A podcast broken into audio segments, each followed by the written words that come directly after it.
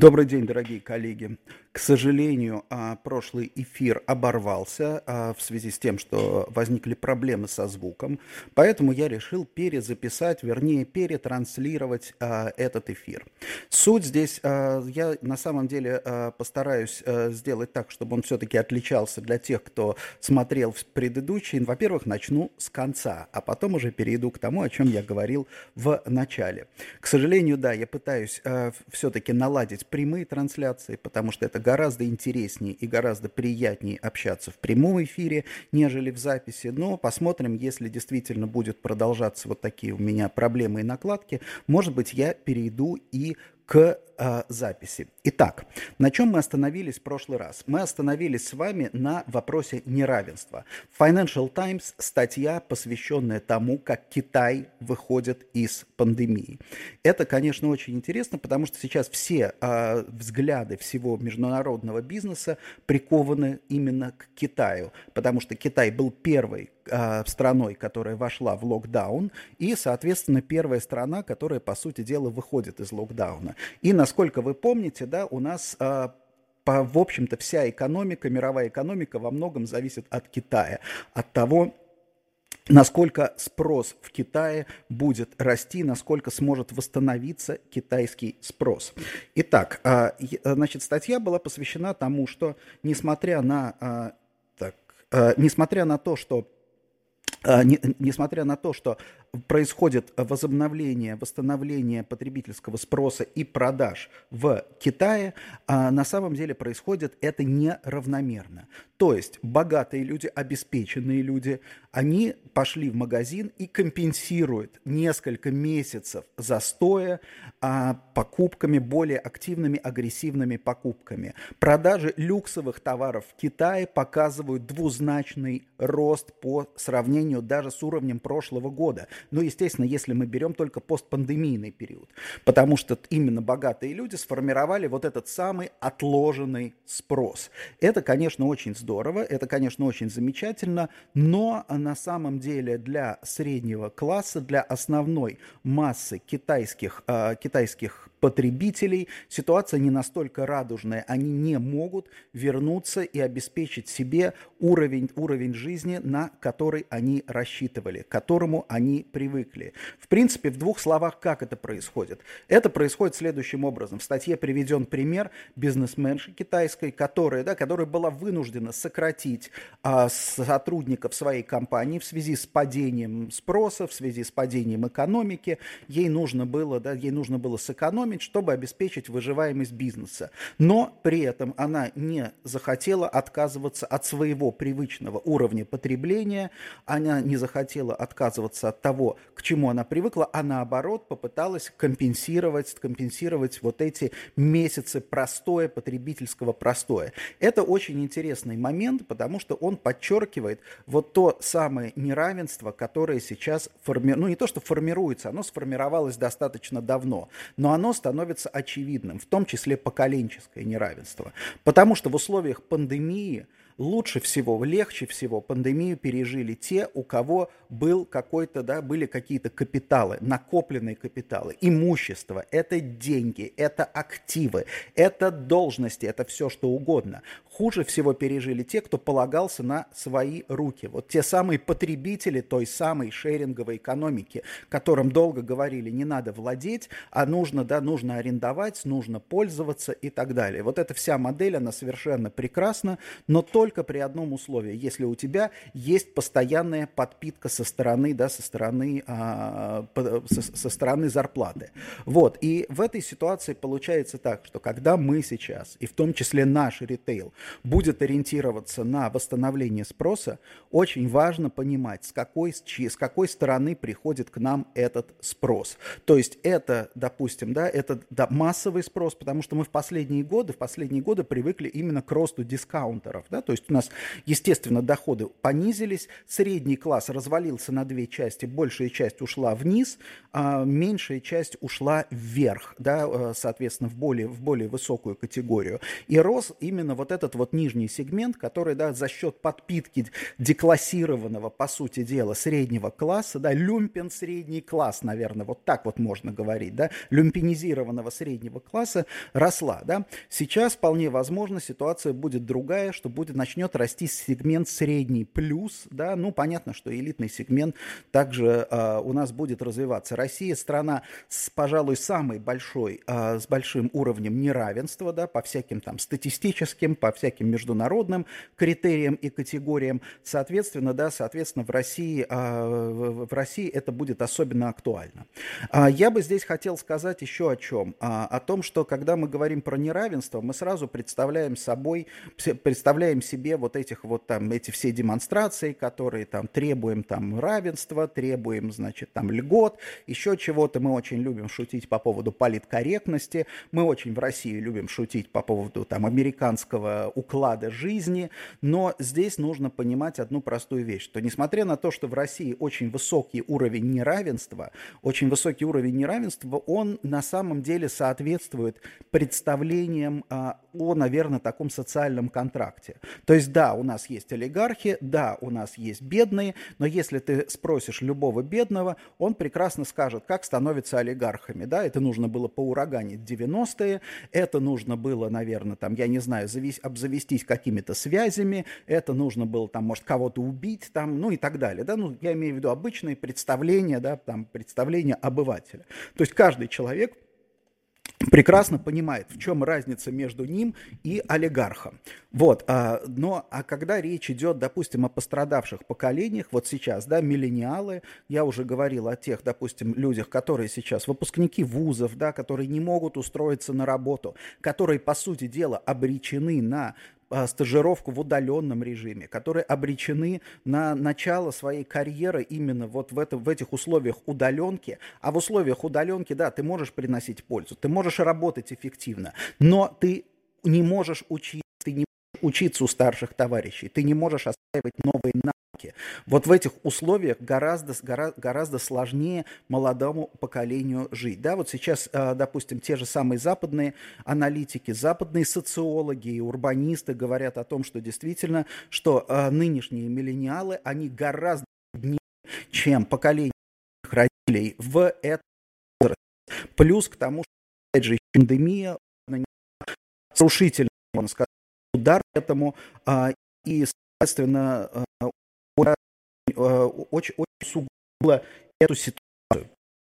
Вот, поэтому, когда нам говорят про, э, про э, неравенство, это не какие-то там чьи-то благоглупости, это действительно очень важная история, это очень важная тема, и я нам ответственным там людям, как, а, в том числе работодателям, в том числе консультантам, необходимо на это обращать и по мере сил справиться, потому, потому что неравенство а, плохо еще, а, что плохого еще в неравенстве? В неравенстве плохо то, а, плохо то что ты а, как бы поколение, люди, которые страдают от неравенства, оно оказывается подавленным, оно оказывается, а, оказывается оно теряет инициативу, оно теряет а, наверное, там, к жизни, к экономике и так далее. Поэтому, действительно, я считаю, что это важная, это очень важная история, и на нее надо а,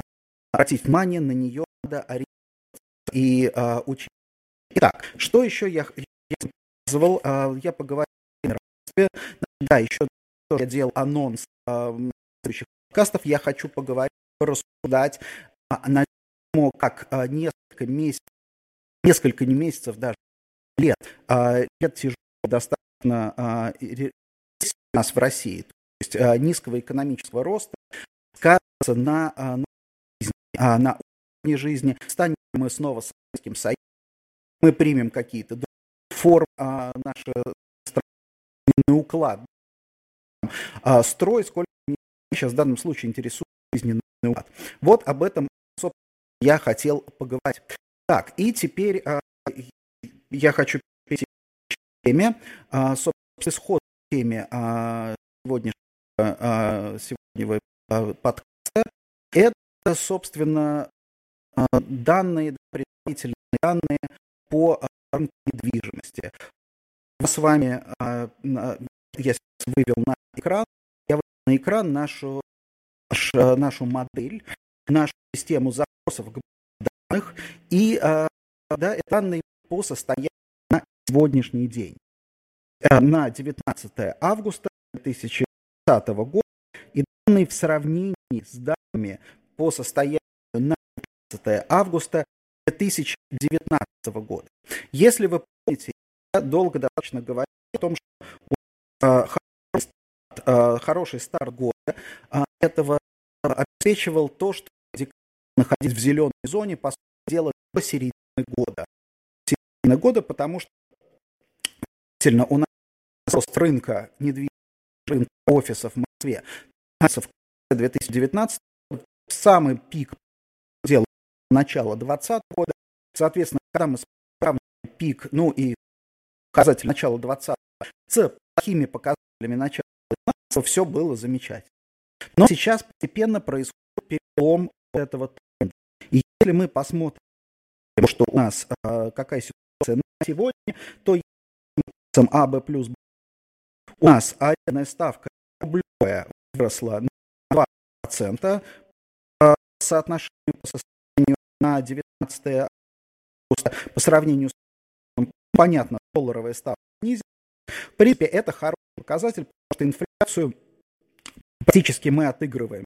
Напомним, что инфляция у нас сейчас 3,5%, то есть мы отыграли из 3% и 14%. В общем, да, в общем-то, э, ситуация достаточно благополучная. Объем сделок. Вот это вот самый, наверное, а, неудачный показатель, ну, не, не то, что удачный, самый слабый показатель, минус 25% по всем классам. Понятно, локдаун кого не щадит, несмотря на то, что была, в общем, определенная активность деловая, увеличивалась, да, но, тем не менее, в общем-то, я думаю, что рано, а, ну, надеяться, надеяться на то, что это, э, это пройдет бесследно, не приходится. Соответственно, 25% мы потеряли в объеме сделок. На сегодняшний день у нас 938 тысяч квадратных метров законтрактовано, то есть, по сути дела, сменила своих резидентов в этом году. Выросла вакансия на 30%, на 2,9% пункта. Сейчас 2,2 миллиона квадратных метров в Москве свободно. Что это означает? Это означает, что с начала года вы делать 418 тысяч квадратных метров. Негативная абсорбция. Негативная абсорбция, то есть, по сути дела, меньше занятых площадей у нас стало в этом году. Что такое 418 тысяч квадратных метров? Это около 50 тысяч, 50 тысяч рабочих мест. Это что за рабочие места?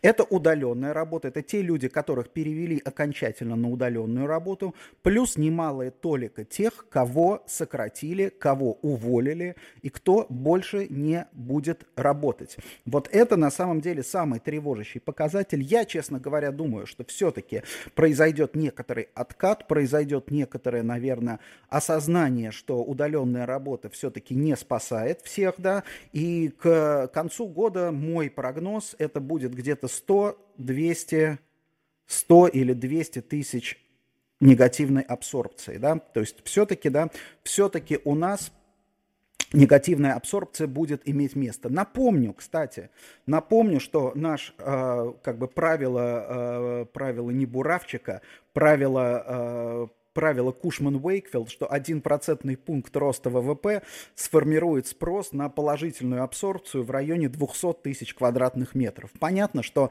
закономерность нелинейная, и при, но при падении ВВП мы неизбежно выходим в э, зону отрицательной абсорбции. Итак, на сегодняшний день за, по сути дела, 9 месяцев минус 4, 400 тысяч квадратных метров отрицательная абсорбция. Что же нам говорит э, в это же время, что нам говорит э, э экономика. Я на прошлой неделе рассказывал, что у нас, э, что вышло, э, э, вышел прогноз Oxford Economics для России.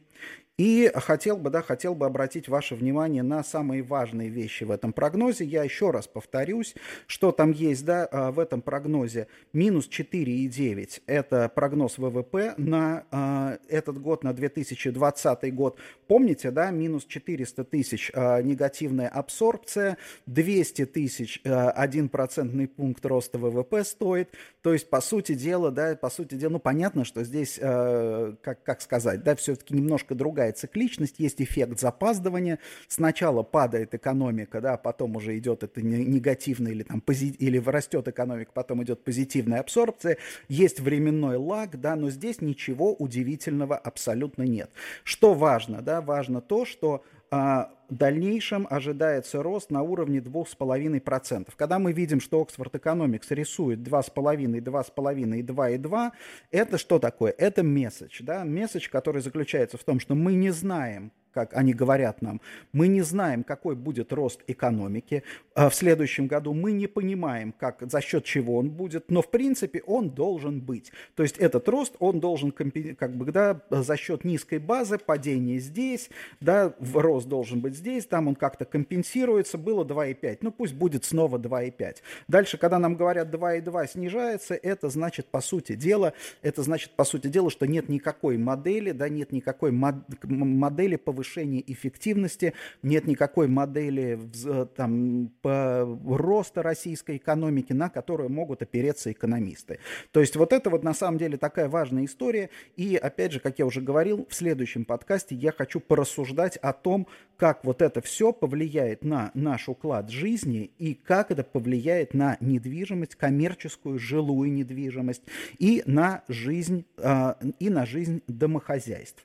А что еще я хотел обратить внимание, я хотел ваше обратить внимание на низкую инфляцию. Да, вот она у нас низкая инфляция.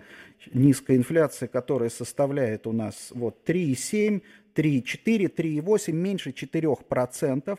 Э, это соответствует с э, таргетом э, Центробанка. Насколько, судя по всему, удается удержать эту инфляцию, да, даже несмотря на снижение, радикальное снижение процентной ставки, ключевой ставки. Кстати, что интересно? Интересно то, что в Центробанке, да, что по, вот мы мониторим данные Центробанка по данные Центробанка по кредитованию.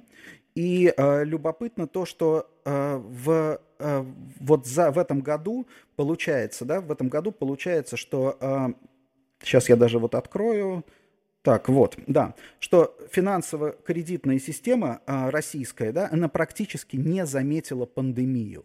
То есть, по сути дела, растет, в общем-то, ну, понятно, там небольшими темпами растет корпоративный долг, растет, а с достаточно быстрыми темпами под, э, долг домохозяйств, причем, естественно, да, основной драйвер это все-таки это все-таки ипотечные кредиты, ипотека по-прежнему прибавляет, несмотря на локдаун, несмотря на что бы то ни было, ипотека при, э, прибавляет, вот давайте сейчас я вот открою а, этот, а, эту страничку, ипотека по-прежнему прибавляет по одному, там, 2%, по одному, по полтора процента в месяц.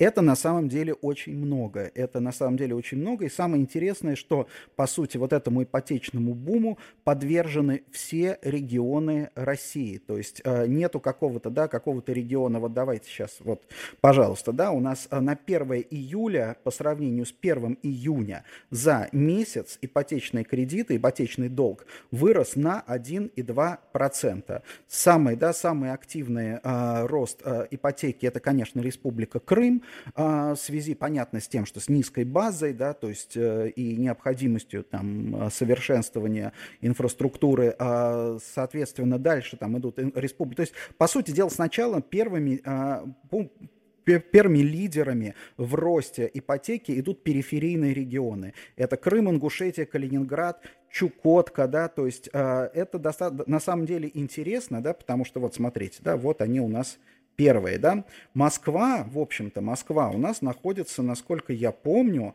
Давайте мы найдем Москву. Она находится по... Это, это, это в данном случае речь идет о, темп, о темпах роста. Вот. Не вижу здесь я Москву, Московская область, да, вот она ближе уже к концу, А, так, ближе к концу, где-то она здесь. Вот, Москва, да? Москва 1,1% ниже среднего, не, значительно ниже среднего. А вот теперь, если мы посмотрим на потребительские кредиты, давайте мы заглянем с вами а, на потребительские кредиты. Посмотрим, что нам показывают потребительские кредиты. То есть это общий да, как бы долг домохозяйств за вычетом ипотеки. Мы увидим интересную, интересную достаточно историю. То же самое возьмем вот этот вот период последнего месяца месяца. И последнего отчетного месяца мы увидим, что прирост 0,8%, при этом, да, при этом вот э, как раз периферийные, а, периферийные регионы Чеченская республика, Карачаево-Черкесия, Ингушетия, Хакасия отдают кредиты, а вот э, получают в основном да, э, Крым, Чукотка, Ямало-Ненецкий, Москва. Москва вошла в лидеры потребительского кредитования. Вот это достаточно интересно. А теперь давайте проведем с вами такой эксперимент. Возьмем вот эти вот 7 месяцев, вот в качестве базового периода посмотрим, как у нас изменились потребительские кредиты за этот год в течение всего этого периода. Да, вот мы видим на самом деле, мы видим, что у нас 2,4, на самом деле кредиты приросли только на 2,4% потребительские кредиты, долг потребительский с начала года, то есть средний, как бы средний рост за 7 месяцев, но это где-то 0,3, наверное, да, 0,3%. Обратите внимание вот здесь вот на карту, я прошу вас обратить внимание на карту, посмотрите, как ровно, да, как ровно растет потребительский долг. Давайте то же самое посмотрим с ипотекой, да, потому что вот я сейчас подумал, насколько ровно, равномерно у нас э, развивается ипотечное кредитование. Так, давайте сейчас мы посмотрим. Так. Ипотечное кредитование у нас э, на самом деле более, наверное, я думаю, что мы увидим гораздо большие, большие цифры. Вот давайте на 01.01.20 возьмем. Да, и посмотрим, подождем, пока у нас наша машинка все это посчитает. Напоминаю, данные я в данном случае берутся напрямую с сайта э, Центрального банка. И вообще всех призываю пользоваться активно данными, э, данными ЦБ, потому что это очень качественные данные, и они на самом деле самые оперативные, потому что вот на сегодня уже на июль видно. Вот, пожалуйста, ипотека за полгода прибавила 6,2%, то есть практически по 1% ежемесячно растет долг. И то же самое, да, то же самое у нас очень равномерно все распределено, пожалуй, за исключением, да, вот там, опять же, периферийные регионы, 20% Крым, 19% а, а, Ингушетия, Приморский край 14%, Сахалин 11%. Вот что с точки зрения, когда мы говорим о неравенстве, например, там Москвы и регионов, да, что вот там все, все деньги в Москве, на самом деле сейчас это не совсем так. Мы видим, что регионы развиваются более быстро. Понятно, что э, многие, вы можете сказать, да, вы можете сказать, что ну что такое развиваются регионы? Долг растет в регионах, да, а, допустим, э, то есть в регионах растет долг, а доходы растут в Москве. Да, в этом есть а, определенная, да, определенная истина, и это тоже важно, но, опять же, в моменте, да, вот с точки зрения развития, да, то есть, может быть, регионы окажутся в итоге а, а, больше, да, больше должны, но в моменте в развитии сейчас больше денег течет, ну, вот, как бы в процентном соотношении, конечно, да, конечно, в регионы. Ну, и, кстати, тоже хотел а, сказать, что у нас депозиты, да, по данным ЦБ, у нас тоже депозиты физических лиц продолжают расти, несмотря на пандемию. Вот, и в прошлом, как бы в прошлой попытке подкаста я рассказывал, э, я рассказывал про особенности а, того, как функционирует таможенный союз в а, России и Беларуси. Те, кто это слышал, в принципе, я думаю, что мы можем с вами попрощаться, а кто нет, я, наверное, повторюсь, потому что это, с моей точки зрения, очень важная, очень важная история, потому что слишком много мифов, связанных с так называемым субсидированием, то, что Россия субсидирует Беларусь там и так далее, об этом очень много, много говорится.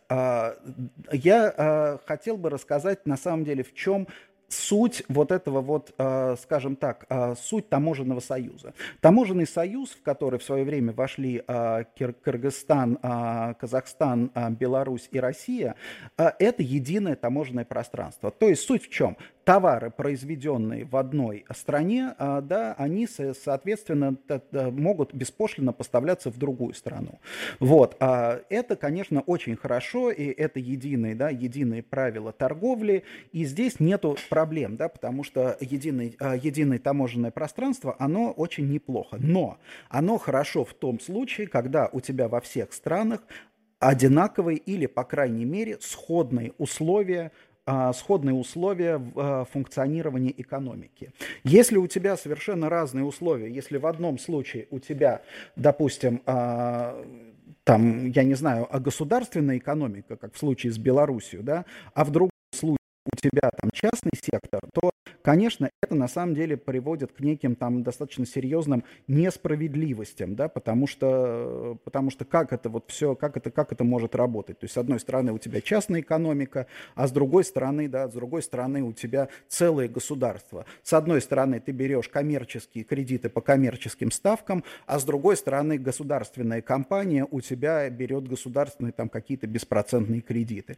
Понятно, что продукция у тебя там, допустим, когда у полугосударственной компании оказывается дешевле. Более того, государство может да, напрямую субсидировать а, эту продукцию, и, соответственно, она попадает, в, она попадает на рынок по гораздо более низким ценам и более выгодно, да, легче а, находит потребителя. Значит, в чем специфика, опять же, таможенного союза с Беларусью? В Беларуси 10 миллионов населения, в России 150 миллионов населения. Рынок сбыта в России радикально больше, в 15, а то, да, если с учетом допустим, а, денежных а, условий с учетом доходов и благосостояния может быть и в 20 раз больше. Да? То есть это колоссальный, это как бы, да, это колоссальный рынок сбыта. Соответственно, белорусская компания, которая за счет таможенного союза получает доступ к российскому рынку, она имеет огромнейшее совершенно преимущество.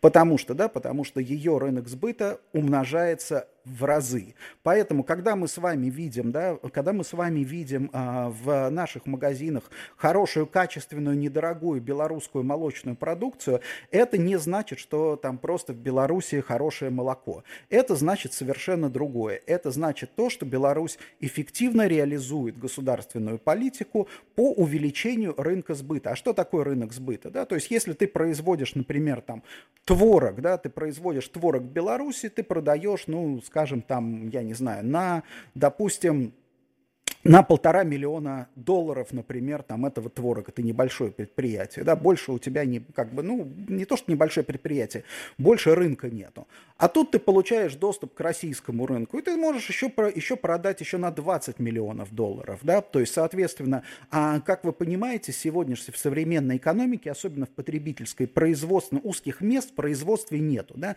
то есть узкое место – это сбыт. Если у тебя есть рынок сбыта, соответственно, ты совершенно спокойно можешь, да, можешь производить.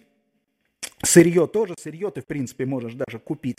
По импорту, это отдельная история, да, потому что, допустим, а, опять же, нельзя, если ты покупаешь сырье, например, я не знаю, честно говоря, как сейчас происходит, например, в Беларуси молоко там, но представим себе, да, Творог из белорусского молока поступает в Россию, естественно, да, потому что у нас единое таможенное пространство.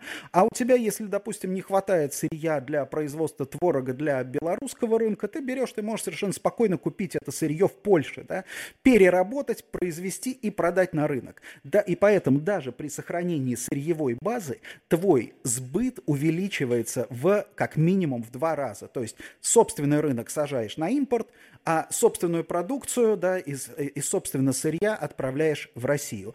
Это, естественно, возможно при государственном монополизме, потому что понятно, что если у тебя множество частных там, компаний, да, то они будут там конкурировать между собой, это как бы вот так вот не работает. А если ты контролируешь, у тебя Министерство пищевой промышленности контролирует всю отрасль, по сути дела, то в этом нет абсолютно никаких проблем, ты вот это реализуешь. Напомню, что вот этот вот джихад, который э, американские власти объявили против э, компании Huawei, собственно, а, об, обусловлен был тем же самым, да, то есть обусловлен был тем, что э, американцы говорили, что Huawei это не компания. У нас Apple борется не с Huawei напрямую. Apple у нас борется с китайским государством. То есть Huawei получает кита- э, субсидии, получает льготные кредиты, получает там гарантии государственные. Соответственно, это уже возникает, это уже становится не рыночная конкуренция. Именно поэтому, да, американцы пытаются там защищать свои, свои компании. Собственно, вот в этом, в этом вся фишка.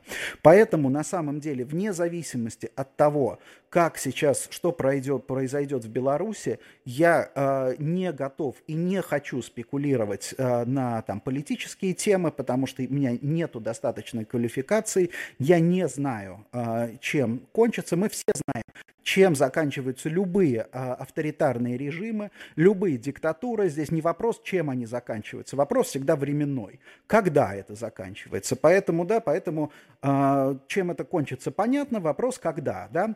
А, но я думаю, что чем бы это ни закончилось а, и когда бы это ни закончилось, наверное, а, пересмотр таможенного союза или, по крайней мере, условий режима взаимодействия, он не исключен. А, и второе, что, конечно, если Беларусь будет приватизация, соответственно, да, раз, распад государственного, вот этого государственного капитализма. А я напомню, да, благополучие, вот а, опять же, когда говорят, вот как хорошо, там все устроено, там опять же люди живут, получают гарантированную зарплату. Да, люди получают гарантированную зарплату, потому что они получают там, допустим, да, потому что вот эти там отрасли белорусские получают доступ к российскому рынку сбыта э, на, в общем-то, относительно льготных условиях условиях. Да? Соответственно, из этих денег, из вот этих вот льгот и всего остального можно и зарплату платить. Вот, я думаю, что если будет приватизация, то, конечно, мы увидим несколько иные условия, иные условия существования, иные условия взаимодействия. Кстати, наверное, для российских производителей пищевой продукции можно было бы сейчас посмотреть, по каким позициям а, в основном идет белорусский экспорт. И, в общем-то, может быть, если бы я был там инвестором в пищевую промышленность, я посмотрел бы на то, чтобы инвестировать именно в производство вот этих товаров, которые, да, которые сейчас, по сути дела, накрывает, да, закрывает, э, закрывает Беларусь. И последнее еще, о чем я хотел сказать, это, я уже опять же говорил в прошлом, э, прошлой попытке этого подкаста, э, это, конечно, отключение интернета, об этом писала газета Financial Times, больше я нигде не читал, чтобы как получилось так, что э, в Беларуси отключили интернет. А суть вот в чем. Суть в том, что э, есть два вида технологии э, контроля интернета. Первый по IP-адресам, то есть если ты знаешь, что какой-нибудь там, я не знаю, э, сайт долой кровавый режим.ком, например, расположен по какому-то IP-адресу, то надзорный орган говорит провайдеру блокируй доступ к этому адресу, и все, и по сути дела ты не можешь достучаться до этого адреса. Что тебе нужно сделать, для, если ты хочешь все-таки посетить этот сайт, ты включаешь VPN, да, и через VPN туда добираешься.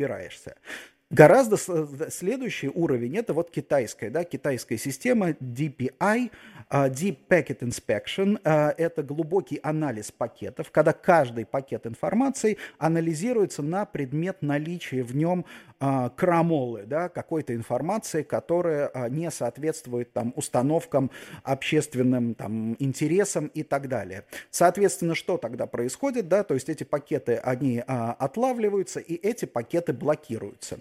Понятно, что для вот второго вот такого DPI нужны колоссальные совершенно мощности, и франц... Э, белорусские власти начали ставить э, систему DPI, как пишет Financial Times, производительность ее рассчитывалась из 200 бит в секунду на человека, да, то есть, ну, видимо, считалось, сколько у нас там, как, сколько у вас диссидентов, да, 150 человек, соответственно, ага, ну, да, для этих 150 хватит, да, вот этого DPI.